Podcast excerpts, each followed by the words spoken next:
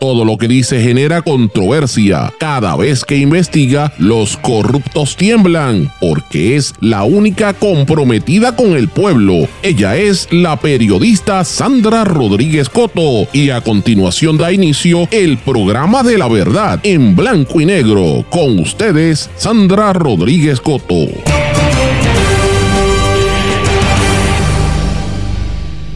Israel y Hamas, la contienda electoral en Puerto Rico y la prensa. Hoy lo converso con Daniel Nina. Bienvenidos a su programa en blanco y negro con Sandra para hoy martes 10 de octubre de 2023. Les saluda Sandra Rodríguez Coto. Sí, hay un intento de intimidar al periodismo. La ex secretaria de Recursos Naturales y Ambientales, Tania Vázquez, me demandó alegando que la difamé para obligarme a que revele las fuentes que evidencian las irregularidades en su gestión. La representa el abogado Iván Rivera, contra quien yo radiqué querella por violaciones éticas ante el Tribunal Supremo y nuevamente vuelve a incurrir en estas violaciones difundiendo la información por el programa de Cobo Santa Rosa en Tele 11 antes de notificarme. No me van a amedrentar con sus mentiras y con los millones que están gastando para desacreditarme. Parece que Tele 11 le hace juego a los brothers del chat de Telegram y publicaron el enlace en su página para hacerme daño al canal que sepa, tampoco les tengo miedo. Hoy converso con el periodista y profesor universitario y abogado Daniel Nina del Post Antillano sobre lo que está ocurriendo entre Israel y Hamas, así como la contienda electoral en Puerto Rico. Llegan las máquinas para demoler el muro construido ilegalmente en el condominio Sol y Playa. Eliezer Molina denuncia que los trabajos no siguen el reglamento. Partido Independentista Puertorriqueño reclama explicación a la ciudadanía sobre la remodelación de la Plaza de Lares. Proyecto Dignidad en silencio ante un concierto que invocó a Satanás y al sexo antes del de villano antillano. ¿Será porque era un hombre y no un trans? Propietarios de vivienda podrían pagar impuestos si se aprueba propuesta de la Junta de Control Fiscal. Vamos a hablar de estas y otras noticias en la edición de hoy de En Blanco y Negro con Sandra. Esto es un programa independiente sindicalizado que se transmite a través de todo Puerto Rico en una serie de emisoras que son las más importantes en sus respectivas regiones por sus plataformas digitales, aplicaciones para dispositivos móviles y sus redes sociales. Estos medios son la cadena WIAC, compuesta por WYAC 930 AM Cabo Rojo Mayagüez, WISA WISA 1390 AM en Isabela, WIAC 740 en la zona metropolitana. Nos sintonizan también por WLRP 1460 AM Radio Raíces, La Voz del Pepino en San Sebastián, por el X61 que es el 610 AM y el 94.3 FM Patillas, Guayama y todo el sureste y este del país. WPAB 550 AM Ponce y ECO 93.1 FM. También nos sintonizan por mundolatinopr.com y una vez sale al aire, después que terminamos el programa, esto sube a todas las plataformas de podcast, SoundCloud, Spotify, Apple Podcasts, Google Podcasts y todas las demás que sabemos que muchos puertorriqueños en la diáspora sintonizan por ahí, pero vamos de lleno con los temas para el día de hoy en blanco y negro con Sandra Rodríguez Coto. Muy buenas tardes y bienvenidos a este su programa en blanco y negro con Sandra. Espero que estén todos muy bien. Gracias por su sintonía, mis amigos. Hoy venimos con un programa que usted no se puede perder. Vamos a darle seguimiento a la noticia que iniciamos ayer con la situación que vive el Israel y lo que está ocurriendo con la incursión militar, ¿verdad? Y los ataques de Hamas, todas las vidas que se están perdiendo al otro lado del mundo. Vamos a dar una perspectiva un poco distinta, continuación a lo que habíamos iniciado en el día de ayer, pero también vamos a hablar de la contienda electoral en Puerto Rico, así que no se puede perder esto. Pero, como escucharon en los titulares, quiero mencionar esto brevemente y lo voy a decir de frente, como siempre hago, de manera transparente. Hay un intento para tratar de intimidar el, ejercicio del periodismo que yo realizo desde este y otros espacios, particularmente a través de mis blogs y mis eh, medios eh, ¿verdad? De, de, redacción. Se trata de la ex secretaria de Recursos Naturales y Ambientales, Tania Vázquez, que finalmente me demandó eh, alegando que la difamé para y lo hace para que para obligarme a que yo revele mis fuentes que evidencian las irregularidades en su gestión. Eh, digo que finalmente lo hace porque desde el año pasado ella me había amenazado públicamente y ustedes recordarán todo lo que pasamos en el verano pasado, el, el año pasado, con unas amenazas que hizo a través de su abogado y toda la campaña de descrédito financiada por sectores dentro del Partido Nuevo Progresista encabezados por eh, eh, ¿verdad? Este, Julia Eva Pesquera, quien difundió unos vídeos personales míos en las redes sociales y el PNP lo cogió para atacarme y luego salen en el programa del asqueroso Cobo Santa Rosa en Tele 11. Yo quiero que ustedes sepan que esta noticia salió eh, ayer en ese programa eh, yo no lo vi porque yo no lo veo, yo estaba en, fuera del área metropolitana, cuando regresé, eh, llegando a mi casa me entero en horas de la tarde, casi las 7 de la noche, que eh, viene este señor a emplazarme y me emplaza diciéndome que me van a demandar. Eh, me entero después, dos horas más tarde, que a las 5 de la tarde lo habían dicho en el programa de, chismes de Cobo Santa Rosa, o sea que ya ellos sabían lo que me iban a hacer a mí y que pues este, estaban preparados para eso. Yo quiero, y después que evalué el documento, me doy cuenta, quiero que ustedes sepan, la demanda la radicaron en el mes de julio pero estuvieron tácticamente esperando para hacerlo en el día de ayer. Yo no quiero pensar que ellos quisieron hacerlo para tratar de minimizar el impacto del desastre que está ocurriendo en Rincón, que ellos aplaudían, ¿verdad? La destrucción y el robo de las playas, que es una noticia que nosotros iniciamos en este programa, como todos ustedes saben. Así que no quiero pensar que sea esto, pero bueno, yo lo que sí le voy a decir es a todos ellos que no me van a amedrentar. Quiero decir que el abogado que representa a Tania Vázquez el licenciado Iván Rivera, contra quien yo radiqué una querella por violaciones a la ética ante el Tribunal Supremo que se vio durante casi seis meses un espacio de meses y que lo hizo porque difundió y nuevamente lo hace una información en un programa de televisión antes de enterarme yo a mí, antes de yo enterarme y recibir el documento. Yo quiero dejarles saber a todos ellos que no me van a amedrentar con sus mentiras y con los millones que están gastando para desacreditarme. Me han dado duro, pero esta venganza viene desde yo haber revelado el chat de Telegram. Parece que Teleón se le está haciendo el juego a estos brothers del chat porque publicaron el enlace en su página. Lo sacaron en su página del canal para hacerme daño y yo le digo a la gerencia del Tele 11 que tiren para adelante, que yo no tengo miedo. El que debe tener miedo el Canal 11 con los problemas que están teniendo, sobre todo a nivel sindical que van a trascender públicamente. Así que yo sigo para adelante, tranquila, con mis informaciones y con mis fuentes que las voy a proteger hasta con la vida. Yo no tengo miedo ni a nadie y mucho menos a los brothers del chat eh, vamos a seguir hacia adelante. Pero bueno, vamos a cambiar el tema, vamos a hablar lo importante que es lo que está ocurriendo al otro lado del mundo, porque esto tiene un impacto. Han muerto ya periodistas, han muerto una serie de personas, hay gente puertorriqueña varada en, en, Israel, y estos son temas importantes del cual tenemos que trabajar en el programa de hoy. Para poner un poco en contexto todo esto que está ocurriendo en la franja de Gaza, concretamente las acciones que está tomando el pueblo de Israel y lo, que hace, ¿verdad?, el, el grupo de, de Hamas. Quiero incluir en esta conversación a un querido compañero periodista y también abogado, un poco analista de estos temas internacionales que ha estado aquí y yo dije que lo iba a traer de vez en cuando al programa, el querido amigo Daniel Nina. Daniel, bienvenido en Blanco y Negro con Sandra. Saludos, Sandra, ¿cómo tú estás? Espero que estés bien y toda la gente que te escucha, que son un montón de gente mandamos saludos. Gracias, gracias por estar con nosotros. Mira, eh, desde hace varios días, cuando esto empezó, quería hablar contigo porque sé que tienes una óptica distinta a todo esto y cuando uno ve la situación de lo que ocurre entre Israel y pues los palestinos, uno rápido piensa en los años de ocupación del pueblo palestino, la situación que han vivido durante tantos años de desplazamiento, de, de coloniaje, de, de genocidio, porque la realidad es esa pero de ahí a uno ver las imágenes que hemos estado viendo las últimas horas, esa fiesta que hubo electrónica, la cantidad de secuestros, ya se sabe que Israel le cortó la electricidad y el agua, este, impuso un bloqueo total en Gaza. Eh, hay más de 10, casi 18 mil personas y familias que han sido eh, desplazadas, más de 73 mil personas están en escuelas y en total, eh, por lo menos en Gaza, ya van más de 125 mil desplazados. ¿Cómo tú e, evalúas lo que ha estado ocurriendo en las últimas 72 horas en esa zona del mundo? Pues para empezar, eh, esto es una guerra que lleva mucho tiempo. Esto no es un conflicto que empezó este sábado.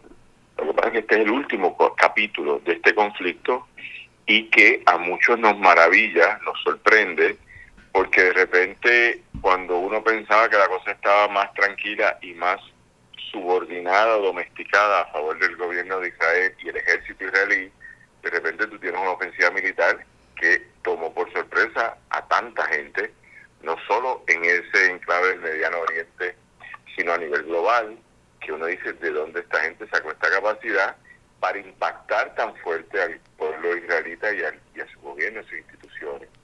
Entonces el problema es que esto, yo no puedo reducir análisis a tú me has matado tantas veces, ahora me toca a ti matarte. Eso es terrible.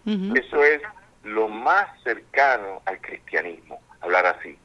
Y tengo que decirlo porque es la visión de que ante el error hay un castigo.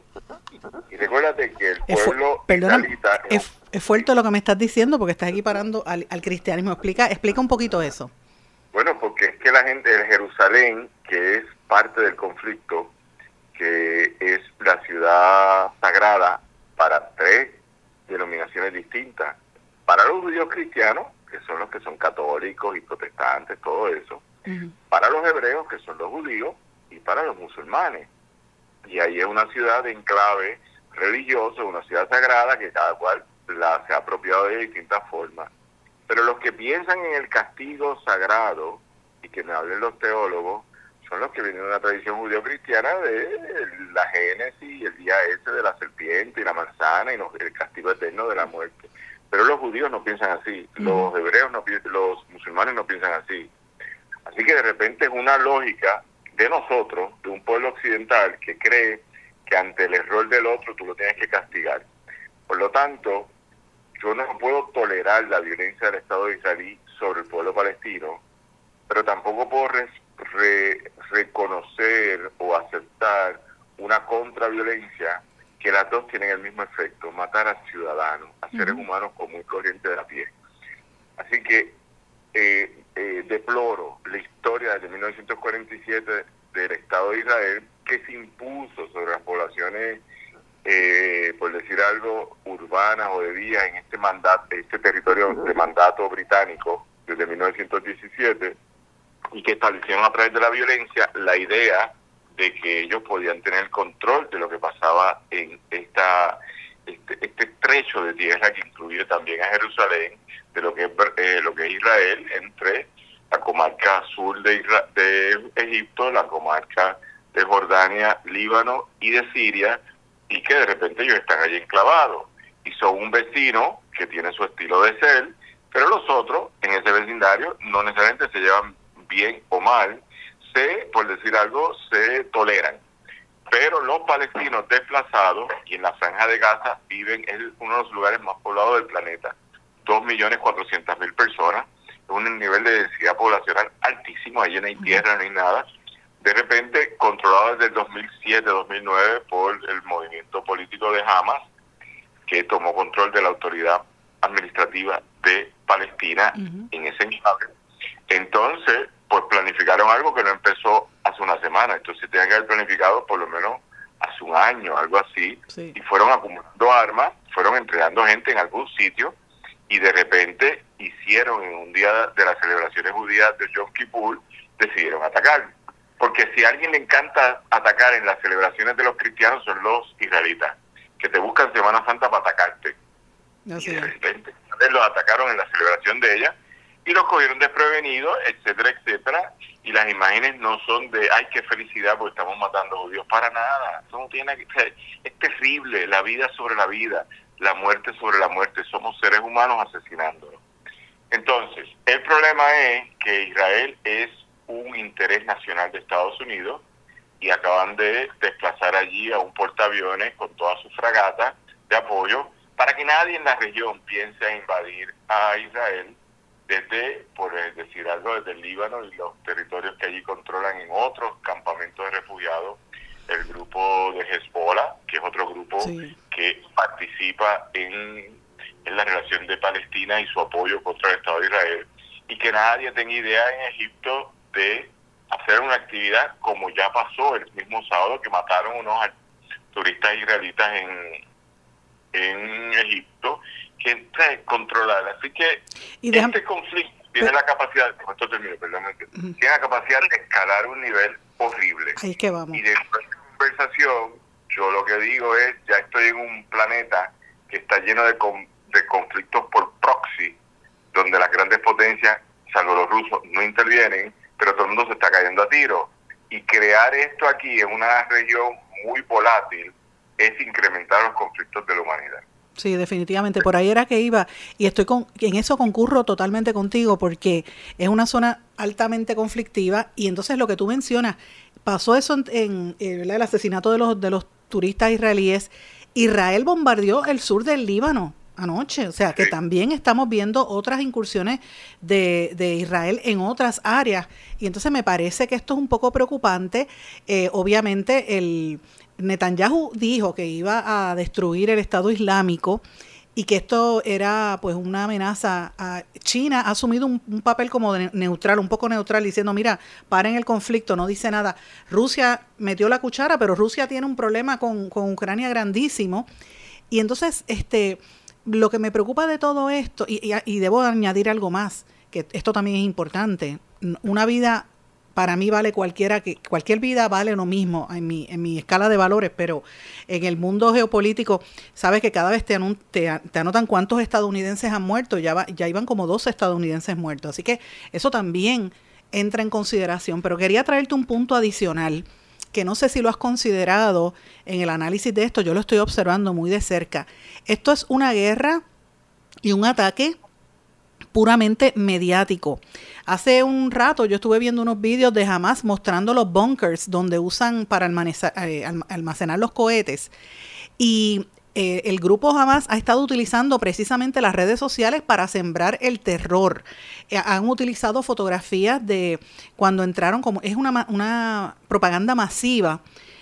como hacía, por ejemplo, Israel o como hacía los Estados Unidos a nivel mediático, cuando la guerra, por ejemplo, del Golfo Pérsico, que estaba CNN controlando, ¿te acuerdas? Todo el, discurso y la narrativa mediática, pues jamás ha logrado entrar a través de las redes sociales a publicar todas estas fotografías de la gente que, que están asesinando en Israel, lo ponen en las redes sociales, claro, los eliminan rápido, pero hay en, en el caso de Facebook, ¿verdad?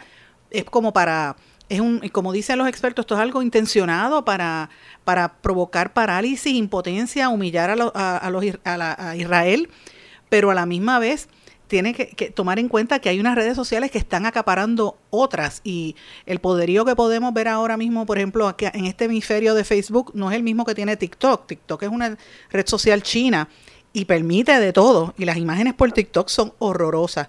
¿Qué te parece a ti ese aspecto de la de esta de esta conflicto. Lo que pasa es que la guerra de Ucrania demostró con más claridad para todos y todos nosotros que son guerras proxy, donde Estados Unidos no interviene, donde la OTAN no interviene, pero ponen las armas para que se mueran otros. Y donde las campañas mediáticas son tan fuertes que uno tiene que estar discerniendo si es verdad, si es mentira. Esto.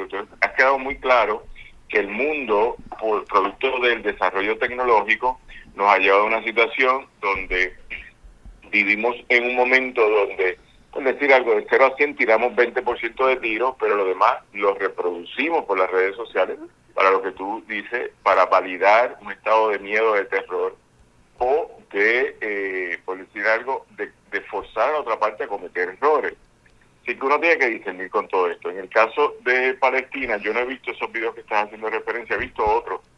Y de repente uno dice, esto es terrible, esto es terrible hoy, porque estoy viendo lo que le están haciendo los israelitas, pero ha sido terrible por los últimos 50 años contra lo que le han hecho desde 1947, de esos 70 años casi, lo que le han hecho a los palestinos. Pero las narrativas dominantes mías son las del mundo occidental, y ya tú ves como la prensa comercial, de esa que tú hablas tanto en tu envío diario, se ha asumido como que es lógico que el que sufre el pueblo de Israel, pero los demás simplemente están siendo bombardeados, pero no sufren. Entonces yo creo que uno tiene que empezar aquí a discernir desde la objetividad que es terrible que ambos lados mueran, es muy terrible, es muy terrible que jamás haya llegado esto para forzar algo que no es la destrucción meramente, sino algún tipo de negociación, es lo único que puede pensar, porque si uno entiende la misión histórica del pueblo israelita, del pueblo judío, eso es un pueblo eh, técnicamente, como dice la palabra, protegido por Dios, seleccionado por Dios, el pueblo privilegiado de Dios, según ellos, pero según alguna gente de los relatos bíblicos, y de repente dentro de esa conversación ellos han sido víctimas y ellos tienen una consigna que se me olvida el nombre, que está en la Biblia, que ellos vienen obligados a defenderse. Si tú los atacas, ellos vienen obligados a defenderse y a destruirte, porque ellos son el pueblo seleccionado. Eh, sí, el pueblo, como ellos lo dicen, el pueblo, escogido por Dios, como dicen ellos. El, el pueblo escogido. Pero con esta conversación también los que sean creyentes, porque yo también soy escogido, aunque fuera por mi mamá, ¿entiende? Cada pueblo es escogido por alguien, ¿entiende? O cada pueblo tiene una narrativa mesiánica de su bienestar. El problema es que los judíos tienen otro problema, que ha sido la persecución histórica que en distintos momentos me han sido la más reciente y, horrible fue la Segunda Guerra Mundial, donde murieron 6 millones de judíos y eso no se puede negar. Por lo tanto, los secuestros tocan campana en, el, en la psiquis israelita judía de lo que es el campamento de concentración, lo que es el desaparecido, lo que es la muerte, etcétera. Y eso a jamás en una estrategia mediática y psicológica, eh, pues técnicamente le quedó bien, pues eso es lo que ellos quieren hacer para que el otro force otras cosas. Así que hoy estaban diciendo, si me sigue bombardeando, cada bombardeo muerto. Es una idea de negociación. Si tú no me bombardeas, yo negocio contigo y te lo devuelvo. Y el Estado de Israel, el Estado Mayor de Israel, la jefatura militar, tiene que decidir porque si yo no los puedo encontrar se me van a morir y ya han muerto, ya han asesinado unos cuantos que dijeron que estaban vivos en la película y después aparecieron los cuerpos. Pero eso tiene que ver con una capacidad de ejercer presión psicológica sobre Israel con unas variables que hay que pensar. El Estado israelita estaba muy débil y eso es bien importante decirlo. Así que esto se preparó y la coyuntura de un Estado israelita muy débil por las protestas sociales de un país que en unas cosas es muy progresista, porque en una cosa los israelitas son muy progresistas, pero en su relación con Palestina para mí son muy atrasados, muy conservadores o muy derechistas. Pero el debate que ha forzado en Estados Unidos es que ahora nos hacemos amigos de Netanyahu cuando toda la reforma judicial que estaba proponiendo, que llevaba por semana cientos de miles de personas en la calle diariamente, esa coyuntura provoca una reacción ahora de parte de Hamas, que es un momento de una coyuntura de debilidad. Pero el pueblo israelita se une y crea fuerza desde su historicidad más profunda, que somos el pueblo escogido. Y eso hay que entenderlo en esta conversación para uno poder ser cómo vamos a manejarse la cosa. Yo creo que los secuestrados son una ficha de negociación que jamás va a utilizar no para seguir matando gente, sino para provocar un cese al fuego con alguna resolución.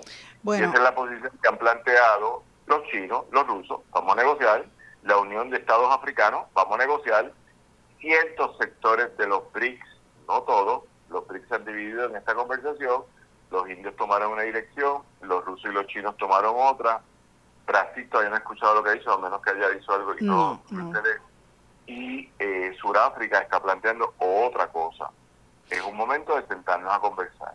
Yo, el problema que yo pienso eso que tú mencionas de los BRICS es importante que la gente también lo tome, lo, lo tome en consideración porque aquí en Puerto Rico lo poquito que vemos de noticia internacional se ve a través de Estados Unidos que tiene una una visión muy particular, no te cubre toda la realidad. Eh, cuando uno mira lo que hablan los países del BRICS es otro, es otro cantar, ¿verdad? Y, la discusión que se está dando en torno a eso también es muy distinta. Eh, así que yo creo que es importante traer eso a colación. También es importante, volviendo un poco atrás a la parte de mediática, quería mencionar un tema que me, me acabo de acordar que quería mencionarte también. Ellos están empleando un equipo de troles iraníes y rusos. Ya se está identificando a los rusos como troles rusos, que son los más fuertes en todo esto, que incidieron en las últimas dos elecciones en los Estados Unidos de Norteamérica, que están incidiendo en esto a favor de los palestinos. Entonces, esto nos plantea dónde queda el Estado de Israel ante toda esta andanada. Recuerda que, como tú bien dices, Netanyahu estaba debilitado. Yo ayer le comentaba a, a este Urayoan, eh, perdón, a Dios mío, este, que, decía que ayer hablábamos con Guarionex, el, el, profesor y el historiador, ¿verdad? Guarionex Padilla estaba hablando de, de, ¿verdad? De este rol histórico que siempre ha habido en la, en la difusión pública de estos asuntos. Y yo le comentaba, fíjate que en Puerto Rico estuvo hace como dos meses eh, el hijo de Netanyahu, estuvo aquí y supuestamente de vacaciones, pero vino con un entourage completo de, de diferentes efectivos de la seguridad de él y él vino, él vino aquí a Puerto Rico traído por el de los criptoempresarios. Entonces, ¿por qué yo traigo esto, verdad? ¿Qué, qué, qué papel juega si alguno Puerto Rico en todo esto? ¿Verdad? A mí me parece importante traer esto a, colación. No creo que juegue ningún papel, a menos que uno lo quiera traer, o lo que el día hace buscando a los puertorriqueños que están allí. Pero sí te puedo decir algo que me comentaba alguien, que me parece interesante, que en Puerto Rico en las confusiones religiosas hay un grupo de fundamentalistas protestantes sí.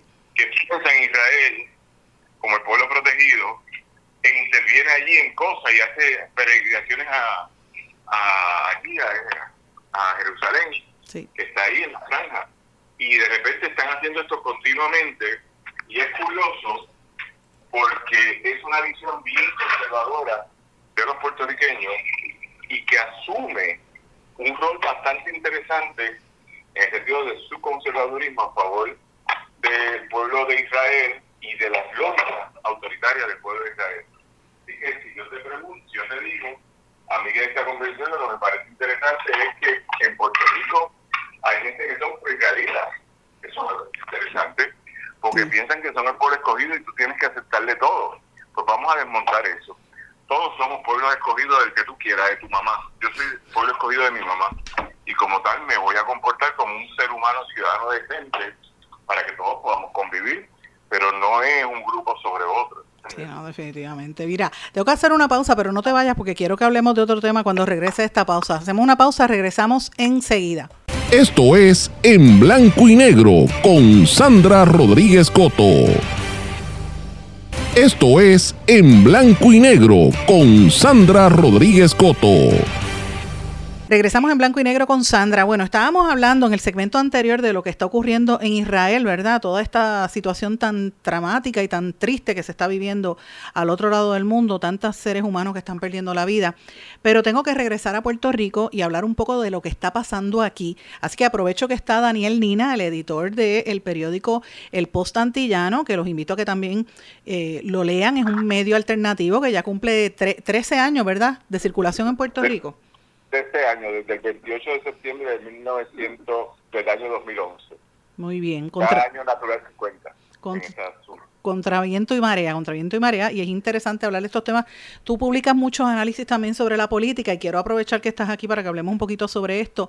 ¿Qué te parece lo que está aconteciendo ahora mismo con el escenario, verdad, preelectoral? PNP, eh, las divisiones internas Jennifer González, Pedro Pierluisi, el proyecto Dignidad, una alianza que todavía ha estado bien callada, y este eh, los independientes, ¿verdad? El Partido Popular venido a menos, que no se levanta hasta ahora. ¿Qué te parece todo esto? Pues a mí me parece que estas elecciones deben ser las más fluidas en la historia de este país contemporánea. Yo no sé si toda la historia, pero la contemporánea porque por primera vez siento que todo el mundo pelea por el 28%. Y ese 28% es lo que los analistas internos de los partidos han determinado que es el que va a poder hacer gobierno central, con un 28% de los votos. Los PNP tienen una encuesta que a mí alguien me las explicó, eh, interno de ellos, que ellos aspiraban al 36%, pero ellos como el Estado de Israel no esperaban tener una fisura tan fuerte interna hacia lo externo, que es el proyecto Dignidad. Y en las últimas tres semanas al PLP se les ha caído el cielo, la estación experimental que tenían en la Luna y los, y los astronautas están sofocados sin aire porque no saben lo que les pasó y perdieron gravedad y volvieron a aterrizar en la Tierra, pero ahora sí la posibilidad de tomar ventaja de estar a distancia.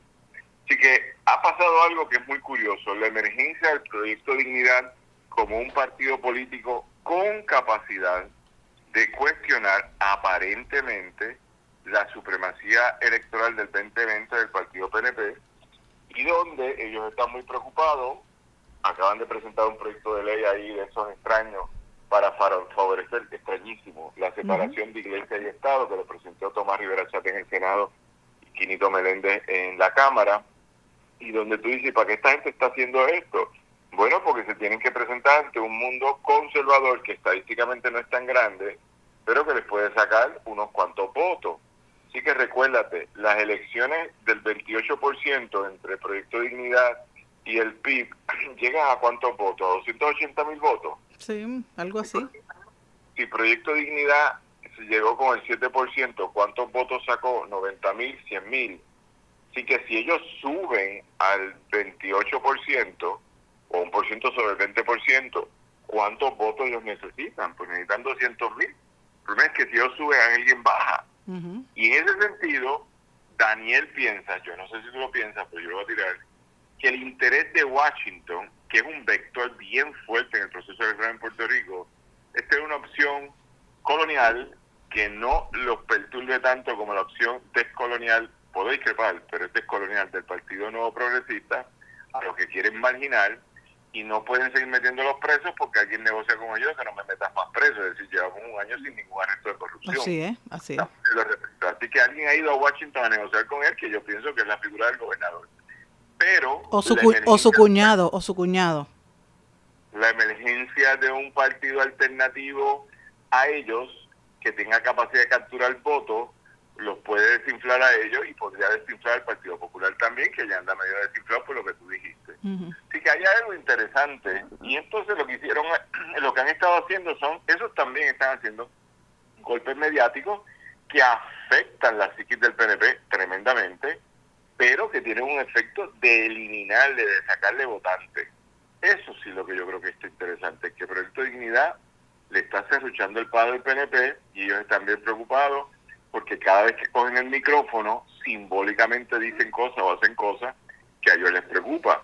Así que ayer, en la actividad del Partido Republicano, un sitio tranquilo del PNP, comandado por Jennifer González y eh, el compañero Ángel, eh, eh, ¿cuál es el apellido de Ángel? Este, Cintrón, Cintrón.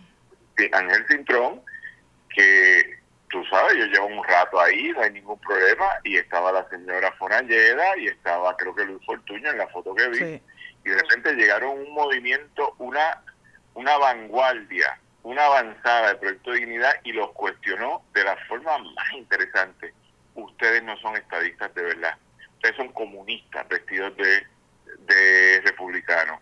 Y eso tiene un efecto muy grande para el voto conservador que ellos están buscando, que habla así, y que de repente dice, mira, estos no son puros ya, estos se crearon impuros, porque son corruptos, porque les encantan los fondos federales, porque es una lógica de ultraderecha republicana de no vivir del Estado. Eso es lo que dice, eso es lo que, lo que dice el alcalde de San Sebastián, exactamente eso, que, que este no son que o sea, es lo que tú acabas de decir.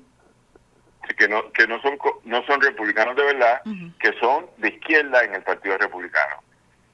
El efecto neto es que Proyecto Dignidad consistentemente desde que lanzaron la salida de Javier Jiménez, están consistentemente haciendo movimientos para desinflar el partido PNP.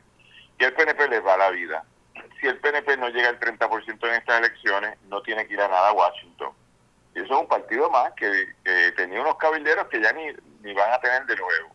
Pero segundo, si por alguna razón perdieran las elecciones, y voy a hablar de, de, Proyecto Dignidad, si las pierden porque Proyecto Dignidad los desinfló y desinfló el Partido Popular y se llevó esos votos, pues va a ser bastante interesante porque, para empezar, en el mundo de la corrupción, yo no sé cómo operarían los, los contratistas. Los contratistas tienen una forma de operar con el Partido PNP o el Partido Popular, pero eso podría cambiar pero segundo, sería una lógica muy conservadora si tienen legisladores que impulsan lo que quieren.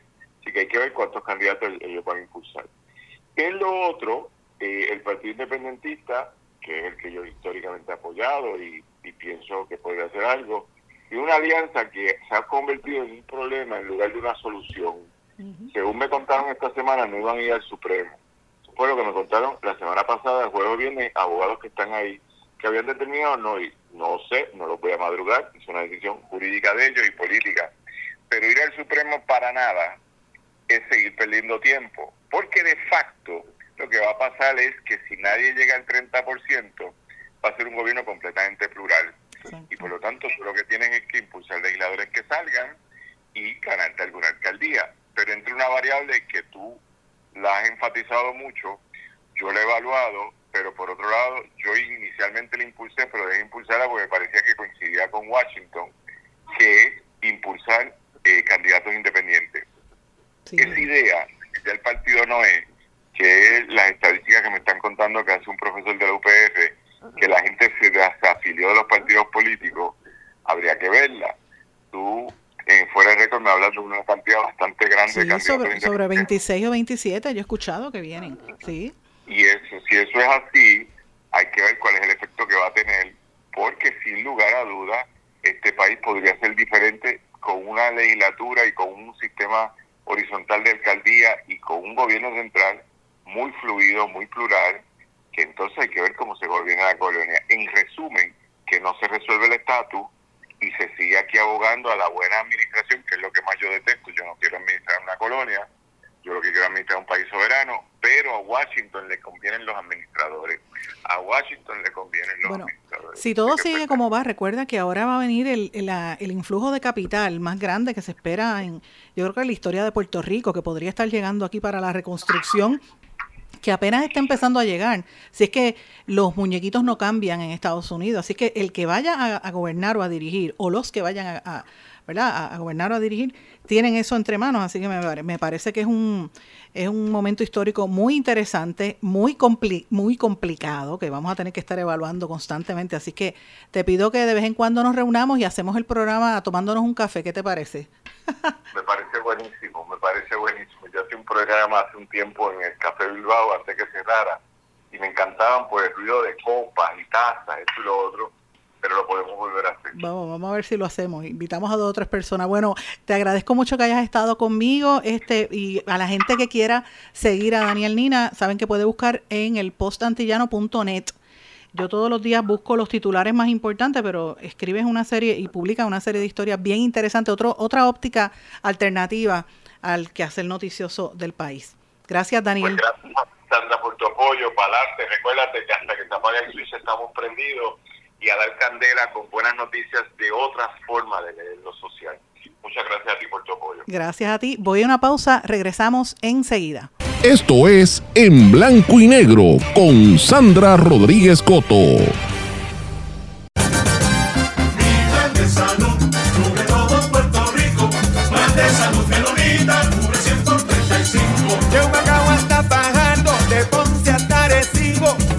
Salud Menonita cubre 100 por 35. De Santa Isabel Caguas, de San Juan hasta y Bonito. Plan de salud Menonita cubre 100 por 35.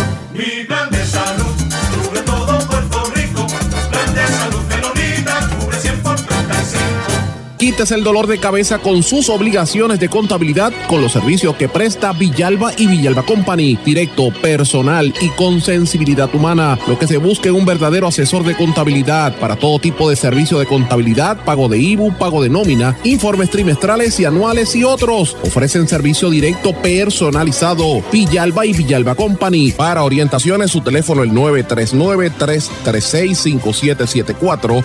939-336-5774. 5774.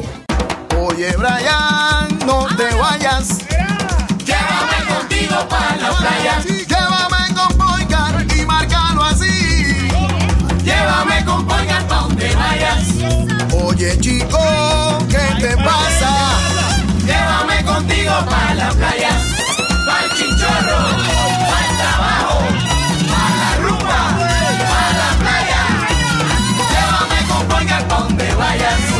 Poicar. Legisladores, no al proyecto del Senado 258. Este proyecto de ley 258 tiene una enmienda que permite a las farmacias realizar pruebas de laboratorio. El laboratorio es el único lugar autorizado en ley para la realización de pruebas y reportar resultados. El laboratorio clínico lleva controles específicos para ofrecer resultados exactos en los que puedes confiar para el cuidado de tu salud. No te arriesgues por la salud de todos. Dile no a la enmienda que permite la realización de pruebas de laboratorios en las farmacias. Legisladores, voten no al proyecto del Senado 258. Mensaje de la Asociación de Laboratorios Clínicos de Puerto Rico. Esto es En Blanco y Negro con Sandra Rodríguez Coto. Regresamos en blanco y negro con Sandra. Bueno, ayer era un día sumamente importante, lo dijimos aquí en la radio, pero hoy lo quiero reiterar. Ayer y toda esta semana es un día bien importante para Puerto Rico porque se está cumpliendo lo que nosotros habíamos vaticinado en este espacio hace ya casi tres años, de que eh, la construcción que se estaba haciendo en Rincón era ilegal y que iban a tener que demolerla. Finalmente, después de todas las controversias que ha habido en la playa Los Almendros, ya ustedes saben que el Tribunal ordenó y los residentes del edificio Sol y Playa tuvieron que a, empezar el proceso de la reconstrucción, ¿verdad? Y tumbar todo lo que habían hecho de manera ilegal. De hecho, ayer llegaron las maquinarias para demoler el muro construido de manera ilegal eh, y obviamente había una serie de controversias porque no tenían un equipo para proteger, ¿verdad? En la zona y donde se iban a mantener estas maquinarias eh, y obviamente pues está la máquina que se iban a demoler allí y ya usted sabe que había controversia, también hubo controversia porque el cuerpo de vigilante del Departamento de Recursos Naturales llegó tarde eh, mientras ya habían activistas que tienen un campamento allí montado velando que se cumpla con lo que se acordó en el tribunal. Eh, las máquinas llegaron a la una de la tarde y ahí se desató una controversia porque no se sabía dónde era que se iban a ubicar y eh, obviamente no están permitidas ponerlas en la playa. Esos equipos no se pueden poner en la playa, hay que guardarlos fuera del área marítimo terrestre. Esto es lo que había dicho el sargento Curvelo del Cuerpo de Vigilantes de Recursos Naturales. Y dijo que los contratistas habían solicitado unos permisos para la demolición pero que no podían, no, ¿sabe? no, no decían dónde que eh, los contratistas no decían eh, o supuestamente no tenían dónde guardar esas, eh, esos equipos.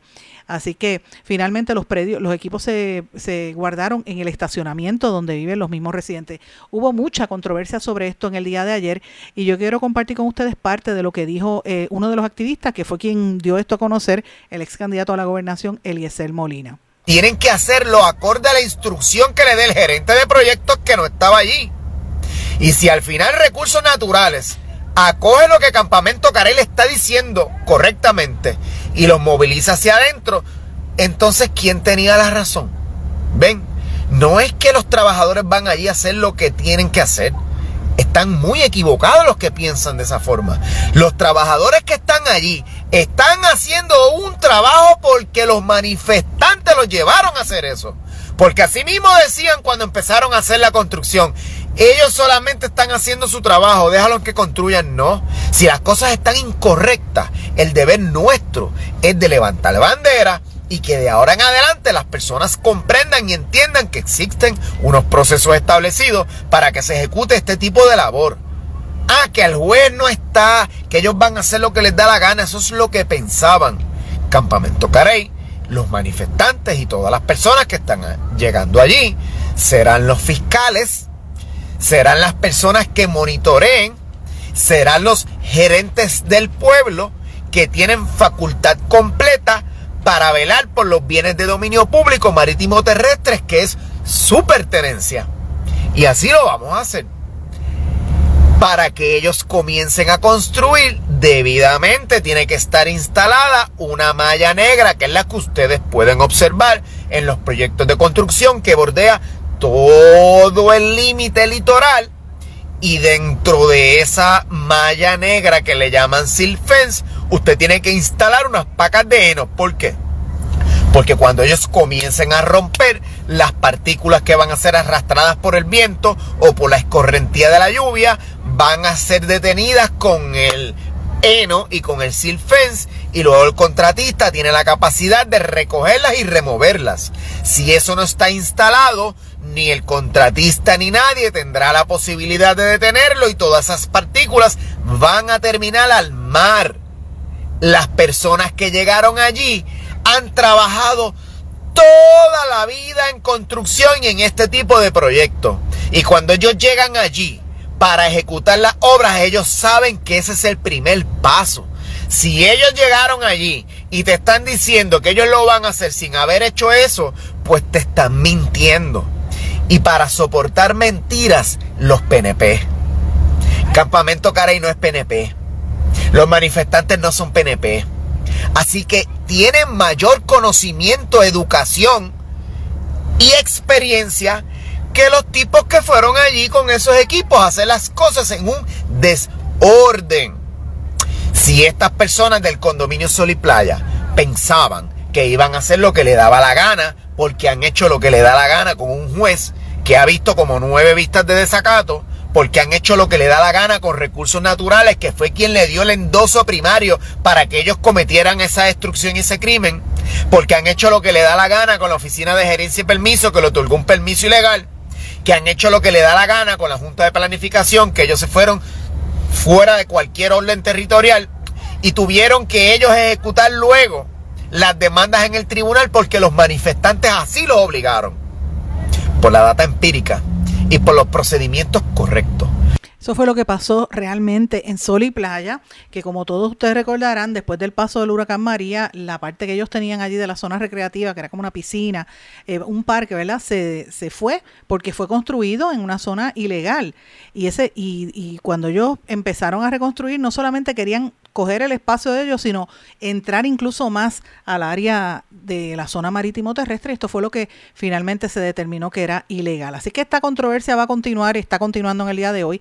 Está bien caliente esta situación, así que estemos pendientes porque vamos a darle seguimiento a todo lo que esté aconteciendo allí. Pero bueno, hoy teníamos otros temas. Yo sé que el tiempo está corriendo, quiero ir lo más rápido posible y para mí esto es un tema importante yo me comprometo a que voy a hablar un poco más en detalle sobre esto más adelante, porque es una información que ya trajimos hace varios días, pero la quiero reiterar porque una legisladora del eh, municipal del Partido Independentista Puertorriqueño en Lares, Gabriela Vargas Quiñones, a quien llamamos y no nos contestó, que, se, que conste en el PIB, que la volvimos a llamar, yo no sé qué es lo que pasa con el PIB, que no, no reacciona.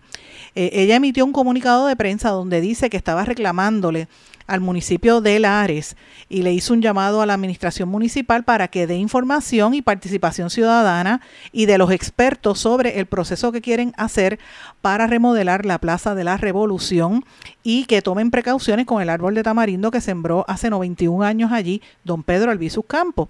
Y la información que hay es que van a, talar una serie de árboles en esa zona, a otros los van a mover y que esto podría tener un impacto allí. También hemos escuchado que hay unos planes de desarrollo económico que tiene el alcalde que quiere incluso hacer hasta un, un café café como un tipo, una cafetería allí tipo chic, ¿verdad? Hay unos torrefactores que los va a poner a competir este y creo que la competencia es entre unos donantes políticos, según han dicho varios detractores del alcalde. El alcalde eh, tiene la mayor, eh, ¿verdad? El, alcalde Fabián Arroyo Rodríguez tiene las puertas abiertas de este programa para que se exprese, porque le vamos a dar la oportunidad porque están saliendo muchas informaciones ante la falta del detalle de cómo va a ser la remodelación en esa plaza. Eh, ustedes saben que ya lo dije, hubo una manifestación allí hace uno, una, la semana pasada y esto va a continuar. A mí no me extraña que allí se haga un eh, campamento porque ya se anticipó que esto podría estar ocurriendo. Así que esto es bastante fuerte. Y quiero terminar el programa con unas preguntas que quiero hacer al proyecto Dignidad. Y esto viene a raíz de unos cuestionamientos que hizo el compañero periodista Benjamín Torres Gotay en sus redes sociales, en la red social de X, antes Twitter, donde decía eh, cuál es el silencio del proyecto Dignidad, particularmente de la senadora Rodríguez Bebe, porque antenoche, o sea, eh, el domingo en la noche, en el Coliseo de Puerto Rico hubo un show, un concierto titulado Cholinfierno del artista urbano John Chimmy, que es igual o más controversial que el artista trapero Villano Antillano, porque aparte de hablar de sexo, canta de drogas y promueve las armas. No hubo pánico, y estoy citando textualmente a Benjamín Torrecota y dice, no hubo pánico fundamentalista. ¿Por qué? Pues él es hombre cis y Villano es una mujer trans. Y esto pues parece que es típico fanático. Dice que el concierto de John Chimmy fue anunciado en múltiples billboards, pero no tuvo instante de atención del fundamentalismo y empezó así y cita, unos acordes que denotaban puro misterio antecedieron el mensaje de bienvenida que fue pronunciado por Satanás. Eh, y esto tuvo también una edición de niños, esto lo dice el podcast Puestos para el Problema, donde hubo maleanteo. Y entonces la pregunta es, ¿qué pasa con Joan Rodríguez Bebe, que brinca en el caso de, de, ¿verdad? de Villano Antillano, pero calla ante el caso de estos satánicos? Que estuvieron allí y que habían niños en ese concierto. Así que eh, esta es la doble vara de lo que habíamos estado hablando, que me parece que esto es sumamente serio y pues es un planteamiento que se le hace con seriedad a la gente del Proyecto Dignidad, el doctor César Vázquez. Vamos a estar hablando sobre esto en estos días y de hecho mañana eh, voy a entrar en detalle con la conferencia de prensa del Colegio de Médicos Cirujanos también, que pues no la pude incorporar en el programa de hoy, pero mañana le vamos a dar seguimiento a eso, pero también conseguir al doctor César Vázquez para que me reaccione al respecto. Pero bueno, antes de terminar, hay una nota bien importante. Si usted tiene una propiedad, si usted tiene, es dueño de una casa, sepa lo que está tratando de hacer este gobierno y la Junta de Control Fiscal. Y digo este gobierno porque el gobierno es parte de esto. El Centro de Recaudación de Ingresos Municipales, el CRIM, dio a conocer casi 800 mil puertorriqueños van a tener que comenzar a pagar contribuciones sobre su vivienda principal si se acepta una propuesta de la Junta de Control Fiscal para compensar la eliminación del impuesto por inventario. El impacto sería directo en el 60% de las residencias registradas en el CRIM, eh, que es casi todas de la clase media, la clase más vulnerable, dijo el director ejecutivo del CRIM, el amigo Reinaldo Paniagua, en unas declaraciones escritas. El propósito de la Junta con esta medida era sustituir los fondos que se perderían al eliminar el impuesto del inventario y la contribución sobre el mueble en su totalidad. El CRIM advierte que esta acción trasladaría esa carga fiscal de los grandes comerciantes a los propietarios de vivienda. Estamos hablando de 490 millones que hoy en día pagan las cadenas de tienda, los Walmarts de la vida, los supermercados. Las va a tener que usted pagar, si usted es dueño de una casa, en sus impuestos. Y esto es una movida que está haciendo la Junta de Control Fiscal. ¿Qué usted opina de eso? Pues mira, terrible por demás. Mis amigos, tengo que despedirme, no tengo tiempo para más, me traiciona el tiempo, pero yo le doy las gracias por su sintonía, por el apoyo y vamos a seguir cubriendo las noticias que la gente no se atreve a decir. Vamos a continuar aquí en blanco y negro con Sandra. Que pasen todos. Muy buenas tardes y será hasta mañana. ¿Se quedó con ganas de más? Busque a Sandra Rodríguez Coto en las redes sociales y en sus plataformas de podcast porque a la hora de decir la verdad, solo hay una persona en la que se puede confiar, Sandra Rodríguez Coto, en blanco y negro.